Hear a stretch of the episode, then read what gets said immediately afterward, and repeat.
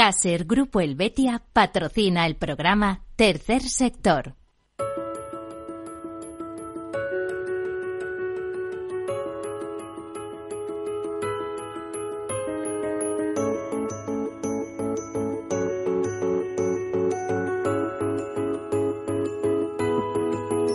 Tercer Sector, un espacio para la economía social, un programa dirigido por Miguel Benito.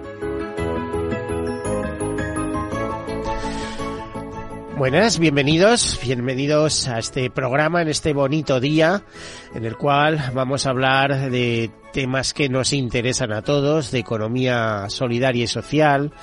Eh, vamos a hablar de fundaciones, asociaciones, ONGs, también de esa economía mucho más extensa que abarca todo ese tercer sector que viene a representar algo así como el 10% de nuestro Producto Interior Bruto.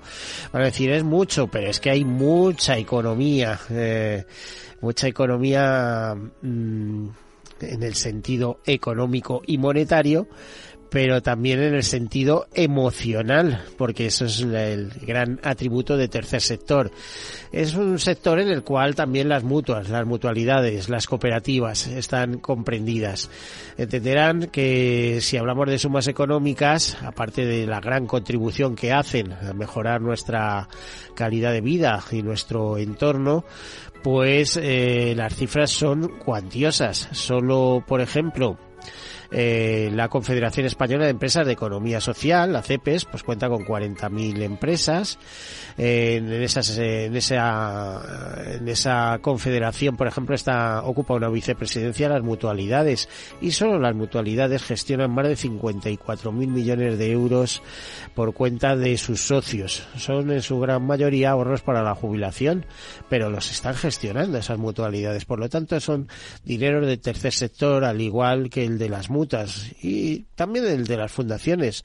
Recuerden que algunas grandes entidades de nuestro país dependen de fundaciones, ¿no? Eh, por ejemplo, a mí me decían en su momento, es que la fundación más grande de España era es Fundación Mafre. Y claro, te pones eso, si Fundación Mafre, la dueña de Mafre, pues imaginemos, imaginemos el potencial económico que hay detrás.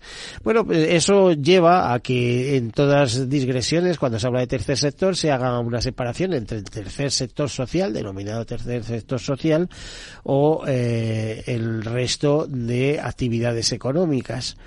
También decirles que tercer sector es un sector que no es público, que es privado, está configurado por empresas privadas, pero eh, que tienen beneficios, pero que esos beneficios eh, o bien se guardan en reservas para mm, hacer frente a acontecimientos necesarios, eh, o, bien se reinvierten en el fin fundacional para que fueron creadas esas entidades.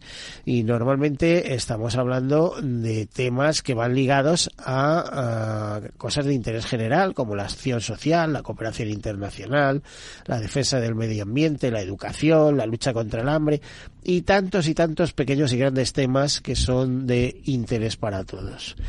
Bueno, pues eh, después de esta breve introducción y decirles que de alguna manera el tercer sector también es solidaridad mercantilmente organizada y tiene que ser así para ser eficaces, pues les comento algunas notas de actualidad y comenzamos.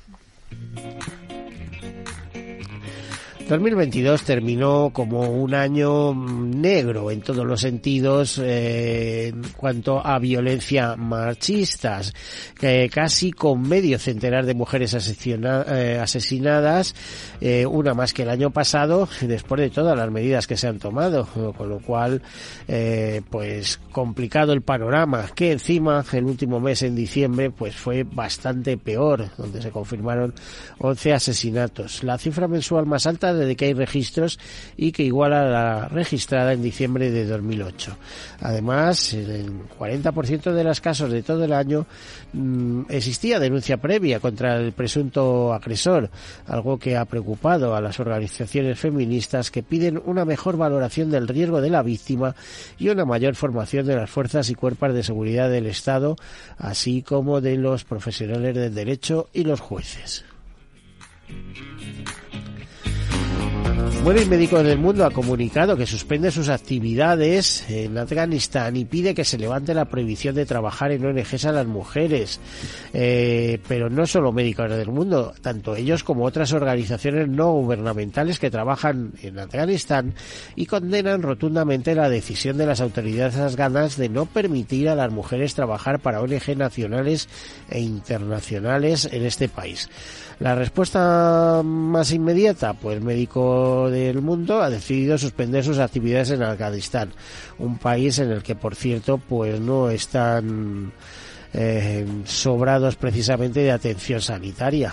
O sea que vamos en algunos sitios en vez de un mundo mejor, parece que vamos a un mundo peor o al menos distinto. Y la posible expansión de una nueva oleada de COVID proveniente de China hace que las residencias españolas se estén preparando y de hecho hablan de que están preparadas y que no hay que alarmarse porque están, repito, suficientemente preparadas. Las patronales de dependencia han asegurado que las residencias españolas de mayores están listas para hacer frente al COVID tras la explosión de casos en China y que no se debe debería crear alarma, pues confían en la protección de la vacunación y en las medidas que no han dejado de aplicar, como el uso de mascarillas. Esto lo subrayaba la presidenta del Círculo Empresarial de Atención a Personas, CEAP, Cinta Pascual, en declaraciones a la agencia Europa Press. Eh, tal y como señalaba el presidente de la Federación Empresarial de la Dependencia, Ignacio Fernández Cid, lo que se están pidiendo es que se revisen los planes de contingencia y comprueben que están perfectamente abastecidos con material EPI. Recuerden que la ocasión anterior, en la primera oleada, no había estos materiales de protección. Además, se comenta que el 96% de los residentes a nivel de toda España están cubiertos con la cuarta dosis. ¿eh? Nunca es suficiente, hay que intentar llegar al 100%, pero es un porcentaje altísimo inmunizado frente a cepas que conocemos. Y Cruz Roja eh, Española mm, da respuesta, esto es lo que nos comentan, a más de 5.000 personas mayores en situación de soledad en Madrid, en la Comunidad de Madrid. Más de 900 personas voluntarias colaboran en el proyecto Enrédate, con el que se busca prevenir y abordar situaciones de aislamiento social en la región. La inclusión digital es otra de las líneas de trabajo de la organización con las personas mayores, abordando la brecha digital y la capacitación en el manejo de las nuevas tecnologías de la información. Desde la puesta en marcha del multicanal específico Cruz Roja te acompaña, Cruz Roja ha acompañado a más de 3.000 personas en situación de soledad no deseada en España. Otras notas de actualidad ya está con un carácter un poco más empresarial, pues decirles que eh, una vez más se ha cumplido eh, o ha vuelto el corazón del roscón eh, con la festividad de los Reyes estos días pasados, el tradicional dulce de rodilla cuyos beneficios han sido donados a la Fundación A la Par. Eh, los beneficios de la versión del tradicional roscón de, bueno, eh, este corazón de roscón es un mini roscón de nata que simula ser la parte central del roscón tradicional y que todos los festivos navideños eh, esta cadena de restauración pues pone a a disposición de, de las personas que quieran, eh, vendiéndola a determinados precios y las eh, y la, eh, los eh, importes recaudados eh, vuelven a esta fundación a la par. Y como última nota hemos elegido la de los voluntarios de AXA de todo corazón que han vuelto a hacer una Navidad solidaria recogiendo alimentos y juguetes, haciendo talleres con abuelos y también ayudando a los refugiados. No es la única entidad que ha estado implicada en esto, vamos a verlo en el ejemplo del programa de hoy. Pero bueno, en todo caso, con el objetivo de ayudar a los más desfavorecidos, AXA de todo corazón, Asociación de Voluntariado Corporativo de ASA, puso en marcha una batería de acciones esta Navidad que ha implicado que casi mil empleados hayan colaborado. ¿eh? Y hasta aquí las notas de actualidad y entramos en nuestro tema dando la bienvenida a Daniel Restrepo director de Acción Social de Fundación Manfred. Daniel, bienvenido, buenos días.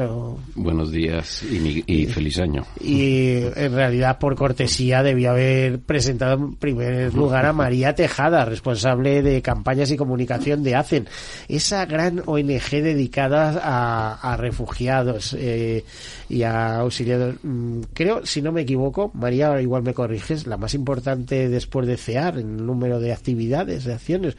Vamos a decir, no, somos incluso más importantes.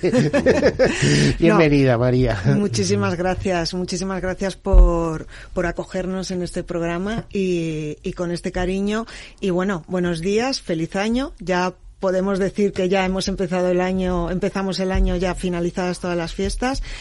Y bueno, yo creo que en los 30 años que llevamos de, recorrido, o más de 30 años que llevamos de recorrido en lo que es la atención, el acompañamiento y la acogida a las personas refugiadas, hemos sido tres organizaciones las que, las que hemos desarrollado eh, la mayor parte de la atención en el, en el país durante esas décadas, ¿no? Que éramos, hemos sido Cruz Roja, CEAR y, y Accent.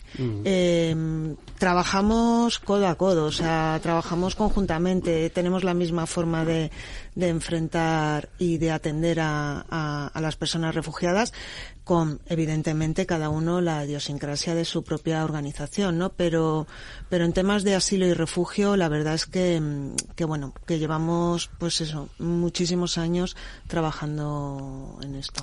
Y te diría, lo que se viene encima, porque decimos, estamos hasta aquí, pero el, como está el mundo, pues mm. puede pasar de todo.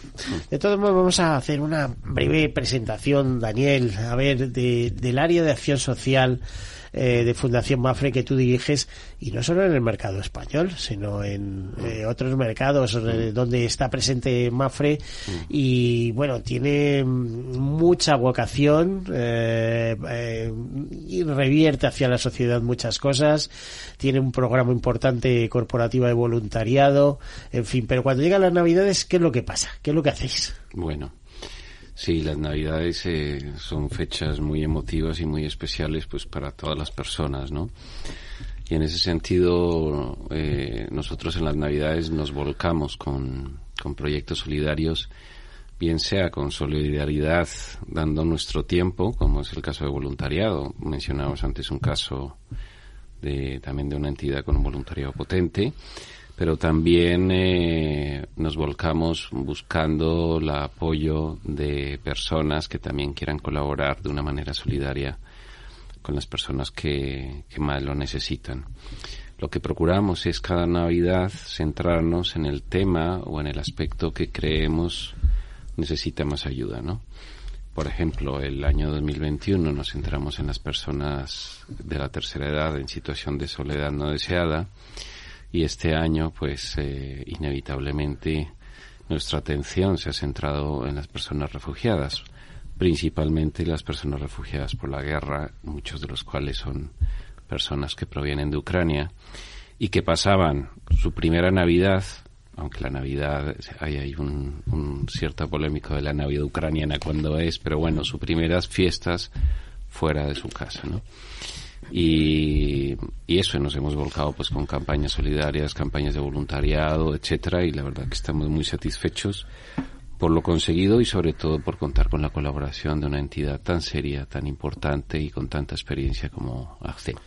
¿Quién se acercó a quién? ¿ACEN a Fundación Mafre o Fundación Mafre a ACEN? Mm. Por cierto que todos hemos hecho lo que hemos podido para ayudar en eh, a que las fiestas de, de, Navidad sean mejores para los ucranianos que, que tenemos en nuestro país. Mm, en fin. Sí. Eh, lo digo porque me consta recogida de alimentos, me mm. consta eh, de todo. Bueno, mm. en fin. Eh, si me permites contestar, eh, Accen, tú me corregirás, sí. María, tras, tras el COVID, nosotros invertimos mucho, eh, algunos fondos, importantes fondos para ayudar a la recuperación. y evidentemente tras el COVID hubo un problema, no sé si todavía continúa el problema, pero nos, nos centramos sobre todo en los problemas de las, de las familias más pobres que no tenían acceso a la alimentación básica. Y desarrollamos un, un proyecto de tarjeta alimentaria que distribuimos eh, por toda España y creo recordar que este fue el primer proyecto que colaboramos con Accent para ayudarnos a repartir. O sea que se adelantasteis al propio Estado español ahora cuando reparten los 200 euros de ayuda. Sí. sí, esa fue la primera vez que colaboramos. En, o sea que ya la colaboración viene de antiguo, ¿no, María? Sí, y además fue una colaboración importantísima porque esas tarjetas eh, facilitan que las personas tengan autonomía. Es decir, cuando tú a una familia, a una persona, porque eh, nosotros, bueno, pues nuestro buque insignia o, por lo que más se nos conoce es por la atención a personas refugiadas, pero, pero nosotros eh, en Accent trabajamos con, con las, todas aquellas personas que se encuentren en situación o riesgo de vulnerabilidad, ¿no? Entonces, bueno, el quemafe de tarjetas que permitan a las personas eh, hacer uso dentro del uso que va a ser, que es eh, cubrir las necesidades básicas y esenciales, que es lo más importante, pues es un paso importante para la autonomía y para las decisiones personales, ¿no? En donde cada uno o cada una pues va a elegir y va a decidir qué es lo que va a hacer con ello, ¿no? Fueron 2020 y luego en 2021 también fueron casi 900 y pico tarjetas alimentarias, sino tarjetas de, de ayuda y, y, fueron repartidos, bueno, pues por toda, nosotros estamos en 13 comunidades autónomas, pues por toda, todo el territorio. O sea, buena acogida tuvo esa iniciativa. Sí. Sí, yo creo que ayudó a muchas, a muchas familias. Sí, luego este año también se han repartido mil cestas navideñas, también gracias a la Fundación eh, Mafre, iba a decir. la Fundación Mafre, sí, Y la verdad es que, bueno, hemos hablado mucho, lo, lo hablábamos antes con, a micrófono cerrado, ¿no? De, de bueno, cuando cuando estás en, en, sitios donde hay personas de diferentes orígenes, de diferentes eh, culturas, eh, pues evidentemente las fiestas navideñas se viven eh, como en el sitio en el que estás, aunque no sea tu fiesta, aunque no sea tu lugar. Pero sí que hay determinadas cosas que nosotros eh, tenemos en cuenta y que hablamos con la Fundación Mafre, pues para para para para adecuar esas cestas navideñas, ¿no? Y es pues en el caso, por ejemplo, del alcohol o productos derivados del, del cerdo, pues eh, tratar de evitarlos para no hacer diferenciaciones entre unas personas y otras, ¿no? ¿Quién se ha encargado de organizar todo esto de las cestas? Porque veo que han sido mil cestas solidarias. Por cierto, dentro de una campaña donde imagino, Daniel, que habéis apretado un poco dentro de la casa para que hubiera alimentos, para que los propios empleados se implicaran, para que hubiera voluntariado. ¿Quién ha preparado las mil cestas? Sí, a ver, la filosofía del proyecto es muy bonita, porque todo esto surge de un proyecto que tenemos en la casa que se llama Proyecto Ser Solidario. Y, y Ser Solidario surge en el año 2016 cuando nos dicen, ¿por qué no pedimos eh, microdonaciones? Y en ese momento nos dijeron todo, pero estáis locos, si sois una fundación que financia, ¿cómo vais a pedir dinero? Creo que el tema es genial, porque de hecho, fíjate, los premios solidarios de seguro, que mm. vosotros conocéis y demás, se basaban en esa idea, porque fue una idea mía. Ah, sí. más de veintitantas ediciones, que pequeñas cantidades se pueden convertir en grandes cúmulos y son premios además que son dinero pero bueno si te eh, financian un microproyecto ¿eh? mm. es decir un consultorio médico en un país mm. Eh, de África perdido donde no han visto un médico ni pues, pues ya pues bienvenido sea no sí y, y, la verdad es que eh, cinco o seis años después del inicio es un exitazo es decir eh, es dar la oportunidad a personas para que colaboren en iniciativas solidarias por ejemplo, el de las cestas ha sido todo financiado con microdonaciones. ¿Ha, sido idea vuestra o de ACIN, lo de las cestas? De ellos. Sí, lo de las cestas, a ver, eh, muchas veces lo importante no es dar dinero, ¿no? Muchas veces también es, tener, un gesto de cariño y de proximidad. Y, eh, y lo de las cestas lo empezamos con las personas de la tercera edad en situación de soledad. En un momento en que, si recordáis, hubo una ola de COVID complicada en diciembre del año, estoy hablando de memoria, 2021, hubo un momento y lo hemos eh, reeditado esta vez, pero ahora centrados en, en familias, en familias ucranianas. Y todo se ha hecho con con donaciones, muchos de ellos empleados de Mafre, pero no solamente, y se ha hecho a través de un centro especial de empleo, que es a través de la Fundación Roncali, que es un referente, ¿no? Han sido personas con discapacidad las que nos han ayudado a montar La estas Fundación cestas. Juan 23. eh. Juan 23, Roncali. Y, O sea que, vamos, yo creo que el planteamiento está bien, yo creo que ha ido bien y, y al final lo que se trata es llevar, más allá de la festa, pues un mensaje de esperanza, de apoyo y de compañía a estas familias. Sí, es que es un mensaje de estás ahí, te veo y me importas, ¿no? Mm. O sea, igual que antes decía que las tarjetas que estaban en otra época eh, del año y en otro momento ayudan a determinada a una cosa como es la, la autonomía, el tema de las cestas, eh, las navidades son fechas especiales, seas de la religión que seas, porque si tú estás en España vas a notar cómo el ambiente es distinto, cómo la sociedad es diferente, cómo eh, hay una mezcla de alegría, pero también hay una gran nostalgia por por si, es, si eres una persona que está en situación de soledad porque mm, bueno, pues no hay que explicarlo, eh, pero también si eres una persona refugiada, pues porque estás lejos de tu hogar, porque estás lejos de los tuyos, porque seguramente tengas miedo y porque te vas a sentir, pues también con esa soledad, ¿no? Entonces, en momentos así, em, lo que es una cesta es una ilusión, porque es, eh, mira, hay gente que aquí me acogen, que me quieren, que mm, si tengo niños o tengo personas más vulnerables dentro de la familia o con quien estoy, eh, o incluso, eh, aunque no sea así, recibir eh, es muy bonito. Y entonces, no sé, a mí me trasladaban nuestros compañeros y compañeras de las diferentes zonas y territorios, ¿no? De la ilusión cuando la gente llega y, y de verdad, y esto es para mí, y, y, y eso, pues, eh, yo qué sé, yo creo que son, ayuda mucho, ¿no? O sea, te, te da mucho ánimo. Mm. Eh, Daniel, eh, ¿estas ideas, estos temas los habéis llevado a otros mercados o ha sido eh, exclusivamente En el- en para el- España? A ver, sí, el proyecto de Solidario se ha creado en España y se ha desarrollado en España. Y hemos pensado exportarlo. Nosotros estamos presentes en 25 países. Eh, como exportar el modelo. porque yo creo que estáis en más países, ¿no? Como No, estamos en Mafre. 25 países y hemos y sí, el modelo creo que está desarrollado y yo creo que es relativamente fácil exportarlo. Luego hay alguna dificultad fiscal, sobre todo y jurídica de las donaciones en cada país, cómo se tratan, etcétera. Pero bueno, esos son más tecnicismos, pero creo que el modelo es un modelo válido, un modelo bonito y, y que y que tiene éxito, es decir, que, que recaudamos. Es decir, aquí hablamos eh, estamos hablando de microdonaciones, que son todas online, pero por ejemplo hicimos también un mercadillo donde hemos recaudado más de 20.000 euros con donaciones, ventas, etcétera, que también, es decir, nosotros hemos intentado crear una cierta coherencia en todas nuestras campañas, ¿no? Tenemos las cestas solidarias para refugiados, pero si hacemos un mercadillo, pues se lo vamos a dedicar también a los refugiados a través de otro tipo de ayudas. A lo mejor esas son ayudas más más monetarias, más de apoyo y, y lo hemos hecho también con Accent, con lo cual un poco hemos cerrado el círculo.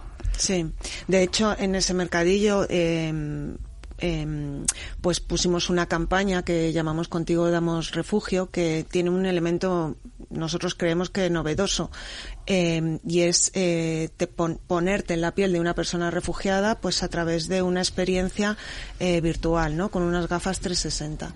Entonces, bueno, pues ahí mm, pusimos en el, en el, en el mercadillo lo que era eh, pues una cena de cualquier fecha navideña en la que tú podías realmente ponerte las gafas y sentir que estabas en esa mesa y qué es lo que se siente cuando una persona refugiada está ahí. María, te voy a pedir que nos expliques un poquito qué es ACEN, Sí. que es por donde debíamos haber comenzado, porque hemos hablado de FIAR, de Cruz Roja, y ACEN como uno de los grandes, efectivamente, con, con refugiados. y ¿Qué es exactamente? ¿Cómo. Bueno, cómo, re- cómo es- nace? ¿De dónde, ¿De dónde viene este movimiento? A ver, ACCEN eh, es una organización apartidista y aconfesional eh, desde 1991 que, mm, que realmente eh, trabaja para eh, acompañando y dando soporte a todas aquellas personas que están o, o en riesgo o situación de vulnerabilidad. Pero los inicios se remontan mucho anterior, a, épocas anteriores, ¿no? Y además los inicios están directamente vinculados con el, eh, con la protección internacional en este país. Entonces, em, de hecho, empieza en los años 50, la trayectoria viene, pues como viene de muchas eh, otras organizaciones eh, ONGs, exactamente, que más que, que son no lucrativas, básicamente, y que realmente lo que hacen es eh, dar continuidad a lo que previamente se, se hacía, pues más desde la parte desde la Iglesia o otras organizaciones que eran más caritativas, ¿no? Entonces, nosotros en Accent se empieza a dar asistencia a personas refugiadas que van en, que pasan en tránsito por España, ¿no? Entonces, o que van a, o españoles que van a trabajar al extranjero como Alemania o Suiza. A partir de que España eh, aprueba el Estatuto del Refugiado, en el 78 nosotros empezamos a trabajar con, personas refugiadas que en un momento están simplemente, como he dicho, de paso. Y luego lo que vamos haciendo es adaptándonos a la sociedad. Primero trabajamos solamente con personas solicitantes de protección internacional.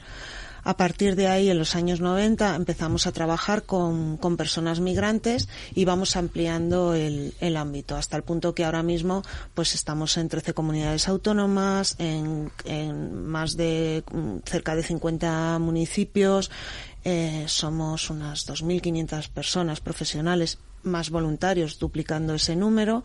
Y, y bueno, trabajamos. Cuando dices 2.500 personas, no sea en nómina de hace, ¿no? Sí, sí, sí, profesionales. Nosotros creemos en daros cuenta que trabajamos, o sea, solamente. Eso es igual que una gran empresa, para Sí, exactamente. Es que yo creo que a veces eh, no somos conscientes de lo que tú has dicho al principio, de, del volumen de, de, de, trabajo y de movimiento que, que, se, que se genera en el, en el tercer sector. O sea, si estamos en 43 eh, localidades, tenemos unas 2.500, 2.300, 2.500 personas eh, en nómina, estamos eh, atendiendo solamente a personas refugiadas a más de 50.000 en un primer semestre. Em, en entre febrero y junio nosotros atendimos a 24.000 personas ucranianas. ¿Tú conocías estas cifras, Daniel? Me he quedado impresionado. a mí no me extraña, pero me he quedado decir porque impresionado. en 10 años de programa, porque em, eh, este primer programa de año em, viene a destacar una trayectoria de 10 años de este programa Tercer Sector, ¿no? Y una de las cosas que yo me he dado cuenta eh, a lo largo de este tiempo es que la solidaridad también tiene bandera.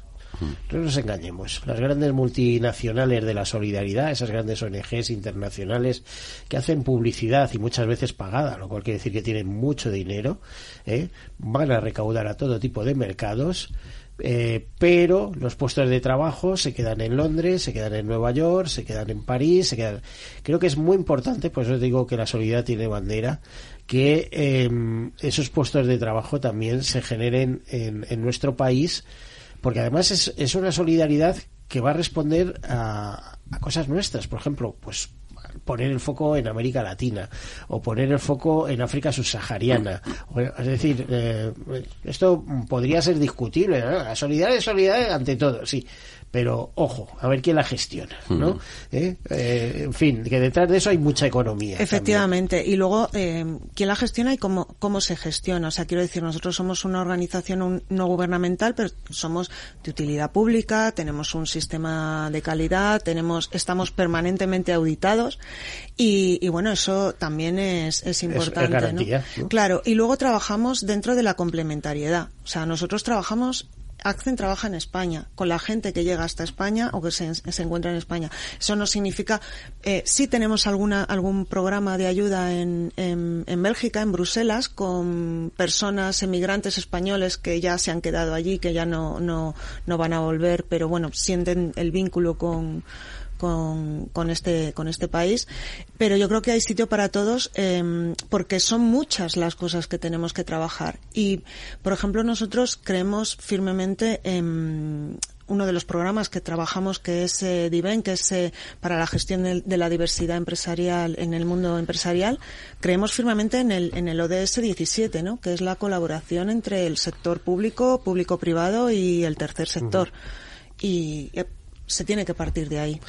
Bueno, luego vamos a seguir hablando porque hay mucho que tratar respecto a, refugiados, a cómo nos está cambiando el panorama, eh, la demografía de, de nuestros países. Y sabemos a lo que vamos, el que no lo quiera ver allá él, pero bueno, puede ser una transición ordenada o puede ser un, un completo caos y de hacerlo bien está en manos de todos. Vamos a hacer eh, una breve pausa, enseguida continuamos. Hoy estás aquí y mañana... En cualquier parte. Llega a Capital Radio el primer programa sobre el metaverso de la radio. Todos los lunes a las dos y media de la tarde nos desplazamos por las ondas a diferentes universos con Selena Niezbala y el equipo de la Frontera VR. Sintoniza Metaverso en la Frontera y teletranspórtate con nosotros.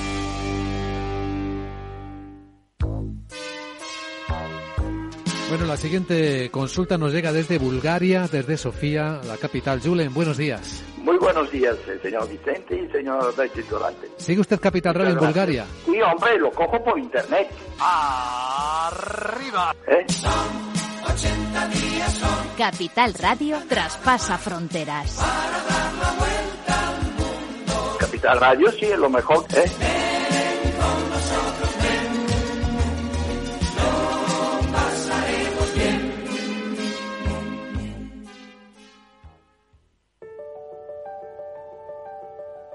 Capital Radio lanza el nuevo formato de Cripto Capital, todos los lunes a las 3 de la tarde con el maestro de trading algorítmico Carlos Puch Sajibela. Lo que nadie te cuenta, escúchalo en Cripto Capital. Capital Radio.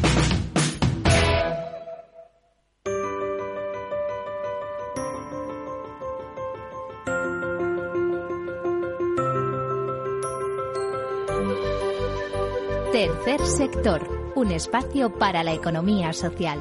Un programa dirigido por Miguel Benito.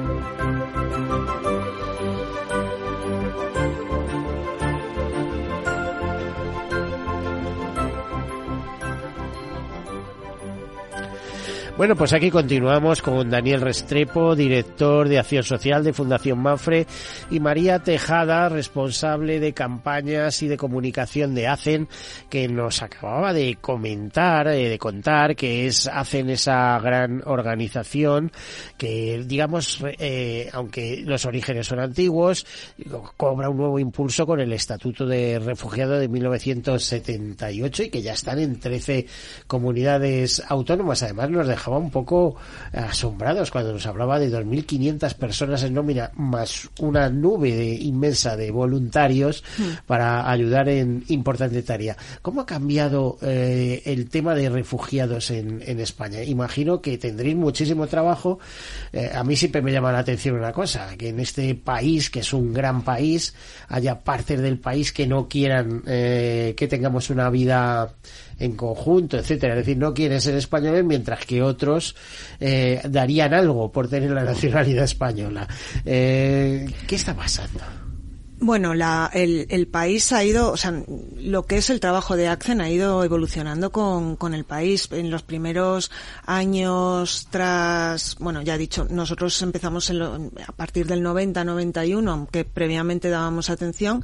En los primeros años, eh, pues el número de refugiados, de personas refugiadas que llegan a este país es muy pequeño. Eh, los movimientos migratorios y de, de personas desplazadas de, de sus hogares pues bueno, siempre nos referíamos a, al gran movimiento que hubo después de la Segunda Guerra Mundial, que llegó a 45 millones de personas, como algo a lo que no se podía volver, ¿no? Ahora mismo estamos, volviendo, ¿no? Eh, bueno, es que estamos cerca de 90, estamos en 89 millones, entonces muchísimo, sí. O sea, cuando empezamos a sobrepasar ese ese número de personas eh, desplazadas por el mundo, que no son solamente los las personas sí, los refugiadas. 8 millones ucranianos sino No, no, no, no, claro, hay conflictos hay abiertos. asiáticos. eh, Aquí en partes. España los a- acceden los primeros puestos de, o sea, en, proporcionalmente el, el mayor número de personas son eh, latinoamericanas y africanas. Y bueno, pues ya un país como Pero Afganistán. que se pueden considerar refugiados, es decir, todo el que viene de Latinoamérica, puedo pensar que, en- que en ciertos sitios donde hay situación conflictiva, eh, Salvador, eh, Nicaragua, que ahora está un poco extraño, o quizá Honduras y tal, pues puedan venir, o Venezuela, bajo ese marchamo de refugiados. Pero ya no lo veo tan claro en el caso de Colombia, o a lo mejor Perú, Bueno, es que hay Argentina, Chile, en fin, entiéndeme. hay que diferenciar. Una cosa es la, la protección internacional, que la protección internacional puede dar diferentes eh, tipos de, de protección. eh, como su propio nombre indica, ¿no? Entonces, la más garantista, la más segura es lo que conocemos como el estatuto de, de refugiado. Y eso es, normalmente todo el mundo asimila a, a este, a esta figura. Pero solicitantes de protección internacional o beneficiarios de protección internacional pueden ser los que consiguen el estatuto de refugiados, que el estatuto de refugiado es muy complicado de, de conseguir. De hecho, en España se consigue solamente el 28% de las solicitudes. Eh, hablamos de datos del año pasado, ¿no?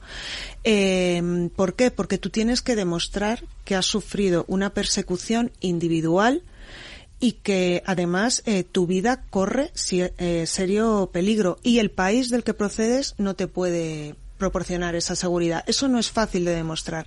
Luego es verdad que hay situaciones en las que se dan situaciones de conflicto generalizadas o guerras donde se proporcionan eh, una protección eh, internacional que puede ser eh, desde la protección subsidiaria hasta eh, residencia por eh, razones humanitarias, que es la que más se concede en España, ¿no? Que es bueno, pues no puedes vivir en este sitio eh, porque obviamente a lo mejor en conflicto hay una situación de vulneración de los derechos humanos o temas de discriminación grave eh, no eh, llega a ser una persona refugiada, pero sí recibe una, una protección. Y luego está el caso de las personas, por ejemplo, como que llegan de Ucrania, que en este caso eh, es especial porque se ha activado lo que es una una directiva europea, que es la primera vez que se, que se activa, aunque lleva pues no sé, muchísimos años, más de una década, no me atrevería a decir dos, pero casi, eh, sin activarse, que es cuando hay un fuerte movimiento, o sea, una, una, una catástrofe tan grande como es una guerra, pues activar una protección inmediata, ¿no? Y eso es lo que ha permitido que a las personas que venían de Ucrania se les, y a las personas de terceros países que estaban residiendo en Ucrania, se les pudiera atender, se les pudiera acoger y se les pudiera dar una, una atención tan rápida y tan, y tan bien como creo que se ha hecho. Se habla de unos 120.000 en España, pero tampoco parece mucho, ¿no? Eh, Creo que Polonia y Alemania están mucho más desbordadas, es decir, eh, y eso, de esos 120.000 en España, no todos son refugiados, porque había ya bastantes ucranianos trabajando en nuestro país, ¿no? Bueno, estos serán los, los, los que han llegado, pero también hay una realidad y es que las personas cuando huyen del país, donde van a ir siempre, inmediatamente, es- lo primero es intentar quedarse cerca de su país. Por eso los países limítrofes siempre son los que más eh, personas refugiadas acogen. Polonia, Lituania. Porque sea, una persona, o sea, si, si mañana aquí estalla una guerra, tú y yo mm, vamos a intentar ir a Portugal o a Francia para intentar volver lo antes posible. Aparte de eso, es que son los que más se nos parecen, ¿eh? Claro, y, Bueno, y Francia depende de Francia del sur. ¿no? Bueno, Del pero, pero sobre todo básicamente es porque tú tienes Los la... Tú quieres volver pronto a tu casa. Tomar la decisión de irte a un país que está más alejado, pues es o bien porque efectivamente hay una comunidad eh, potente de compatriotas o de personas con las que puedas tener algún tipo de, de relación o que puedas tener algún tipo de protección inmediata. Son muchos factores. Ha habido muchos españoles yéndose hacia la frontera y trayendo muchas iniciativas de traer gente. Es, es así. Eh, Daniel, tú entiendes un poco de esto, ¿no? Porque también, porque algo No. habrás oído, tu origen latinoamericano. eh, a ver, ¿cómo es el tema de, de personas refugiadas de países que teóricamente son asentados y demás? Y claro, bueno, pueden venir a España alegando persecución, etcétera, ¿no? Mm. Yo conozco mucho menos de lo que de lo, que pueda conocer María, porque son los verdaderos profesionales.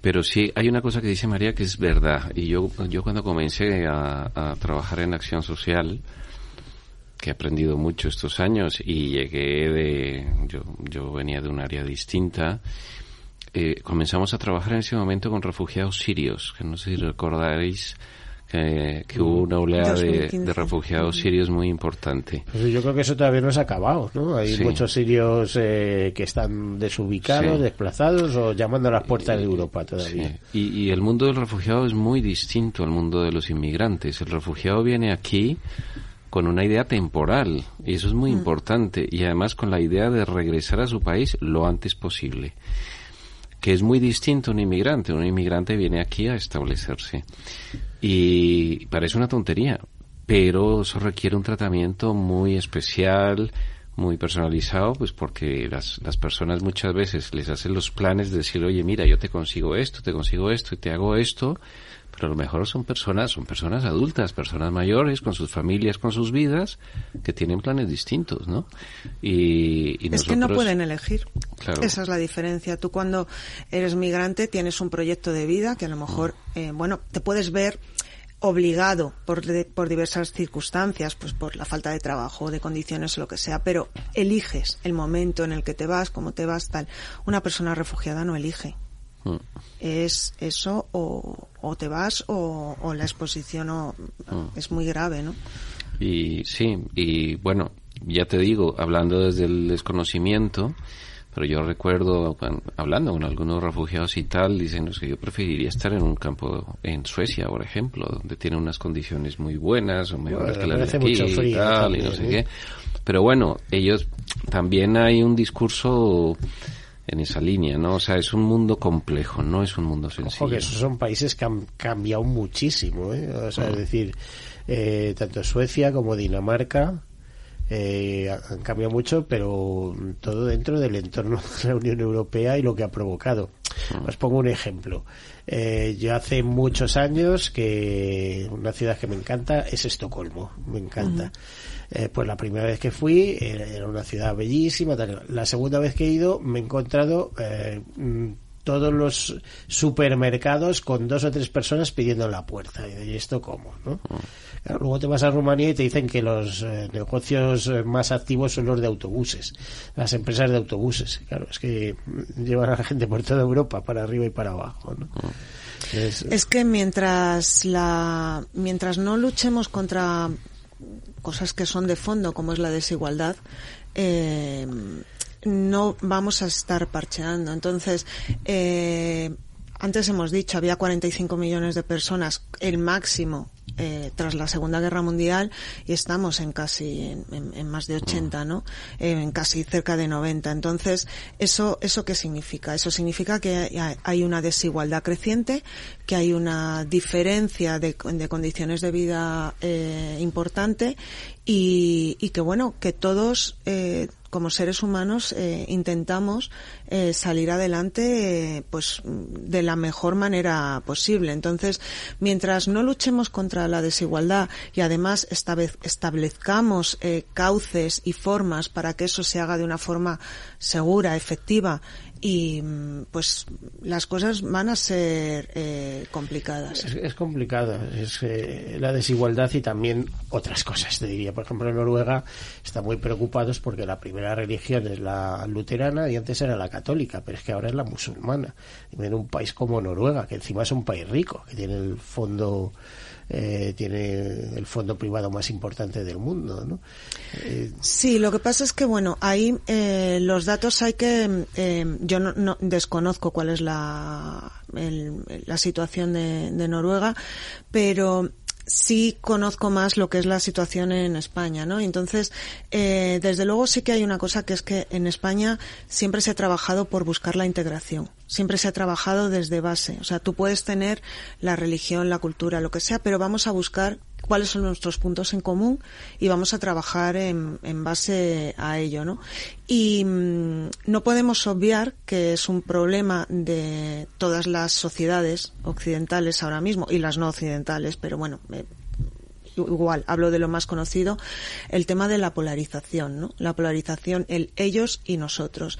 Ese enfrentamiento que se procura o se busca en el que estás buscando justo lo contrario de lo que estoy diciendo, ¿sabes? O sea, eh, lo que estás diciendo es muy difícil, ¿eh? Porque, eh, fíjate, a ver, no, no quiero porfiar pero hay eh, quien viene y está dispuesto a integrarse y a respetar lo que hay y hay quien viene y está dispuesta a integrarse hasta cierto punto, porque eh, si yo eh, creo un mundo aparte alrededor, lo que estás creando es un mundo que se puede convivir, sí, además España es un país de convivencia no sé cómo te diría, por ejemplo, el tema de los gitanos, eh, mientras que en Rumanía estaban muy discriminados, aquí aparte de tener un secretariado gitano, creo que eh, se ha llegado a una integración muy importante, aunque se sigue trabajando, eso es una cosa que hay que trabajar. Sigue habiendo mucha discriminación, sí. Eh, pero, por ejemplo, en, en, el caso de España, con el tema de los musulmanes, pues a veces provoca problemas, no problemas porque no los ha habido, aquí no hay brotes racistas ni cosas de esas, pero sabemos que, ellos vienen con una sensibilidad distinta,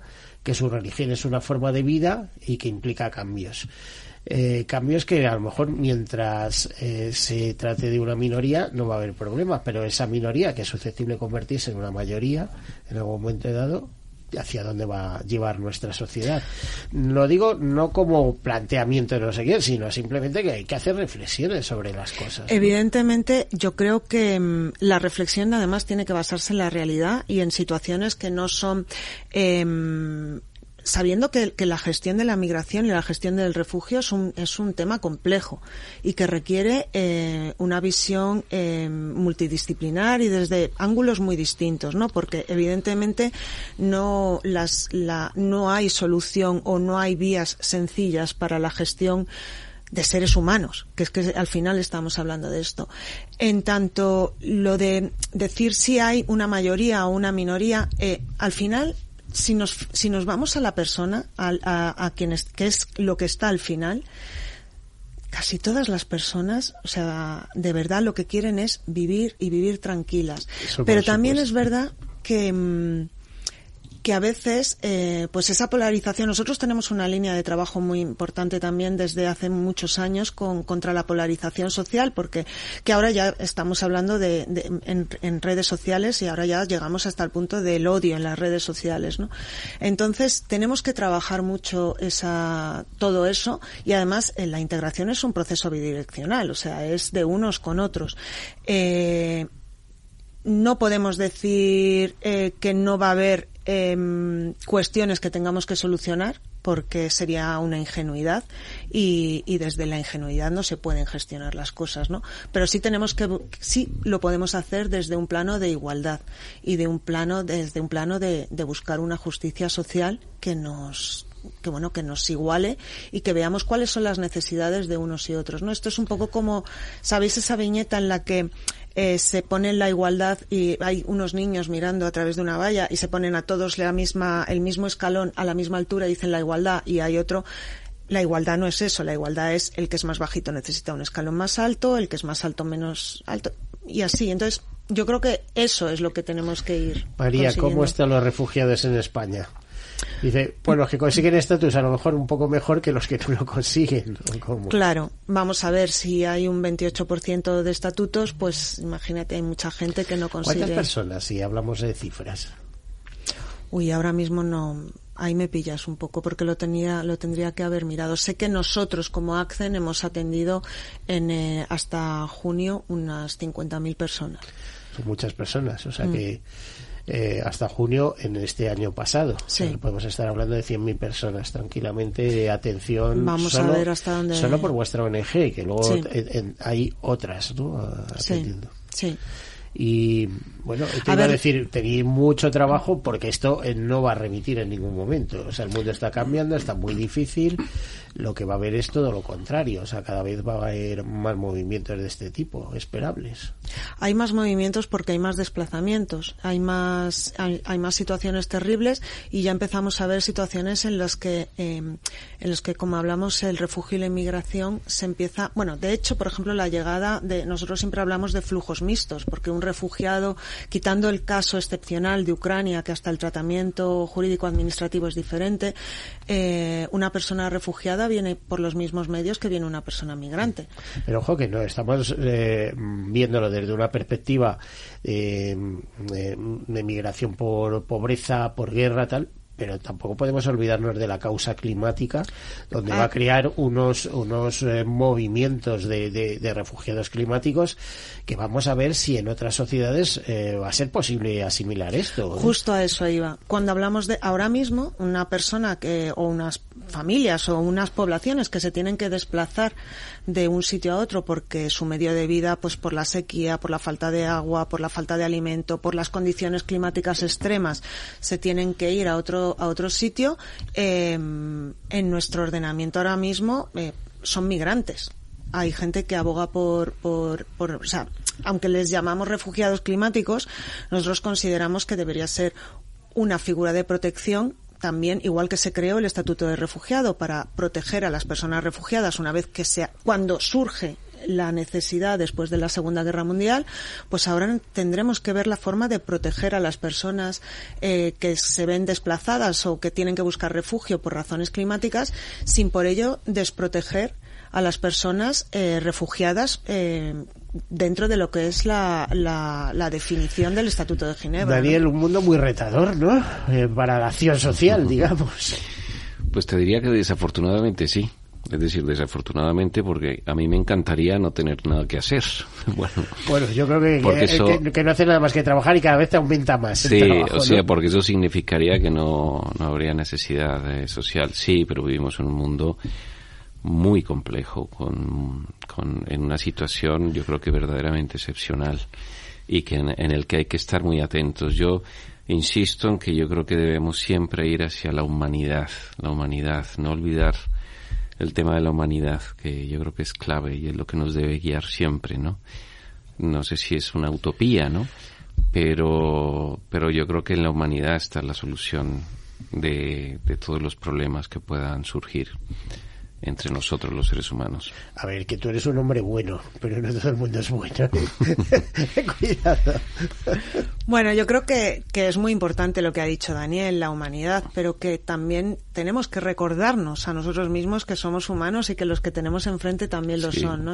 a eso me refiero yo. ¿eh? Ahí estamos. Ah. Es muy importante la visibilidad, la visibilización y la sensibilización. Por ejemplo, Sí, la convivencia, si es fácil, eh, si, se mm. quiere, si se quiere se puede. Claro, pero también es verdad que, por ejemplo, en situaciones de crisis y como las que estamos, es, verdad que eh, es, la ayuda a las personas es lo más inmediato y lo más importante, ¿no? De hecho, por eso Accen a lo mejor no es tan conocida como otras organizaciones pese al volumen y, y, el alcance que tenemos. verdaderamente asombroso, ¿eh? Fíjate que habéis dicho, mm. hemos actuado en 50.000 casos mm. en seis meses, o sea que, eh, sí.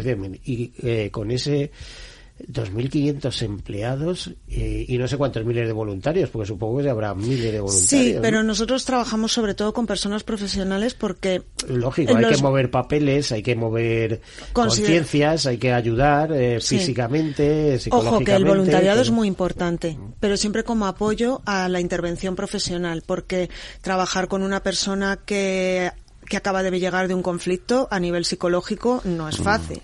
O trabajar con personas que están en situación de calle y que, bueno, eh, que son situaciones muy duras o mujeres que han sido víctimas de trata, pues tienes que tener una formación y tienes que saber cómo hacerlo y cómo enfrentarlo. Pero también es importante hacer campañas de sensibilización, ¿no? O sea, poder mostrar en la sociedad, eh, pues por supuesto, a, ¿A qué se destina el dinero? Que eso está, es transparencia pura y dura, que es donde, donde está, y creo que además es importante que la sociedad confíe en el buen hacer de las organizaciones sociales, porque realmente hacemos una labor que es, eh, importante, creo, para el desarrollo de la sociedad, pero que además eh, nuestras cuentas, nuestras auditorías, todo está, está expuesto claramente. Pero es muy importante poder hacer eh, campañas de sensibilización y es muy importante también poder competir y a lo mejor la palabra competir suena raro viniendo de una ONG, pero hay que competir con el mercado. Claro, quiero decir, la publicidad en estos tiempos es muy importante, es, eh, tiene un, un, gran alcance. Y todos sabemos, nosotros sabemos, estudiamos, en, trabajamos, somos profesionales, sabemos cómo puedes llegar a la, a, o sea, es claro que las que los canales para poder llegar a la gente tienen que utilizar marketing y tiene que utilizarse publicidad porque si no no vas a llegar. Vas a llegar a aquellos que ya están concienciados. Entonces eso es muy complicado no yo creo que ese es el, el, el reto que nosotros también tenemos poder llegar a, a la sociedad en general de una Eh, forma más masiva Daniel, al final vais a seguir apoyando a ACEN, imagino. Sí, ¿o por no? supuesto. Y Eh, desarrollando ideas y desarrollando claro. formas de ayuda. Hay un tema clave que has dicho, María, y es la profesionalidad. Es decir, eh, para ayudar hay que ser un profesional. sí Y eso lo tiene Accent. Bueno, pues ha sido muy interesante, un auténtico debate de ideas. Podríamos seguir aquí horas y horas porque, como ven, son auténticos profesionales de este mundo del tercer sector, de la acción social, de, no sé cómo le diría, ejecutores eh, de primera línea de esa Agenda 2030 de ODS y aquí repasando el tema de los refugiados, de la solidaridad por parte de un gran grupo empresarial que por cierto su, su origen está en una mutua, por lo tanto entiende mucho de mutualización de riesgos y de solidaridad, solidaridad mercantilmente organizada que como yo decía deben de tener también las ONGs. Daniel Restrepo, director de Acción Social de Fundación Mafre, muchas gracias por acompañarnos y hasta la próxima. Muchas gracias a ti. María Tejada, eh, responsable eh, de campañas y comunicación de ACEN, muchísimas gracias por estar aquí. Esperamos volver a verte. cuando queráis. Y muchísimas gracias y muchísimas gracias a Daniel, a la Fundación Mafre y a Capital Radio por acogernos.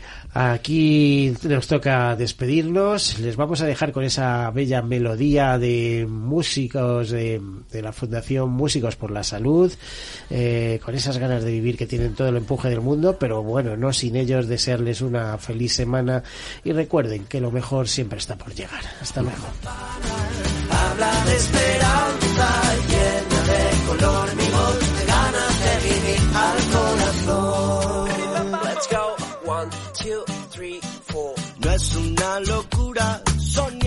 se cura si hoy sé hoy sé que es verdad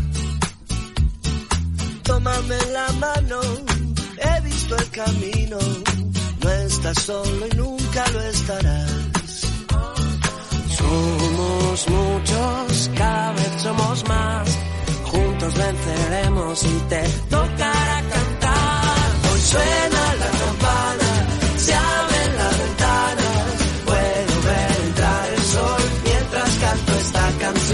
Suena la campana, habla de esperanza, llena de color mi voz, de ganas de vivir al corazón. Y no es una locura soñar que se cura, si hoy sé, hoy sé que es verdad. Hoy me siento fuerte, hoy doy gracias a los valientes, todos juntos llegamos hasta aquí. Hoy le gano una batalla al tiempo y a la vida. Yo me aferro porque hoy puede, hoy puede ser el día, el día en que nos toque cantar. Hoy suena la campana, se abre la ventana, puedo ver entrar el sol mientras canto esta canción. Suena la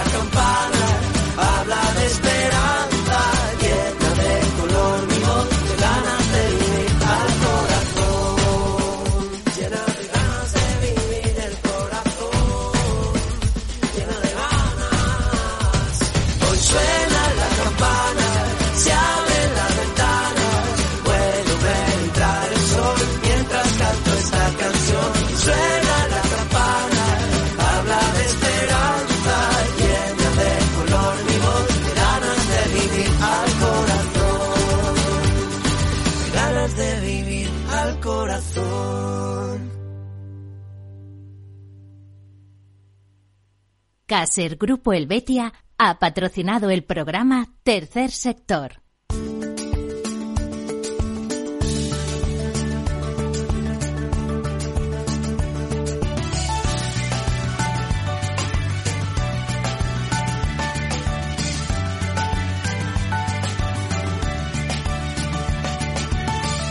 1785 motivos por los que hasta un noruego querría ser español. Motivo gastroeconómico. Si te pregunto cuál es el país con la mayor superficie de viñedos del planeta, ¿qué dirías? Pues pensaría en Estados Unidos, o en Francia o en Italia. Es España el mayor viñedo del mundo, puesto que cuenta con casi un millón de hectáreas dedicadas al cultivo de la vid. La mitad están en Castilla-La Mancha. Wow, muchas vides. Pero ¿quién es el mayor productor de vino del mundo? España también es el líder mundial en producción y exportación de vinos. Superamos a Francia que Italia con más de 2.200 millones de litros anuales. Pues pensaba que los líderes eran los franceses con los italianos. Pues no solo en cantidad, también en calidad. En España contamos con más de 4.000 bodegas y 71 denominaciones de origen. Y también en premios mundiales, 17 bodegas españolas están entre las 100 mejores del mundo. Del libro 1785 motivos por los que hasta un noruego querría ser español.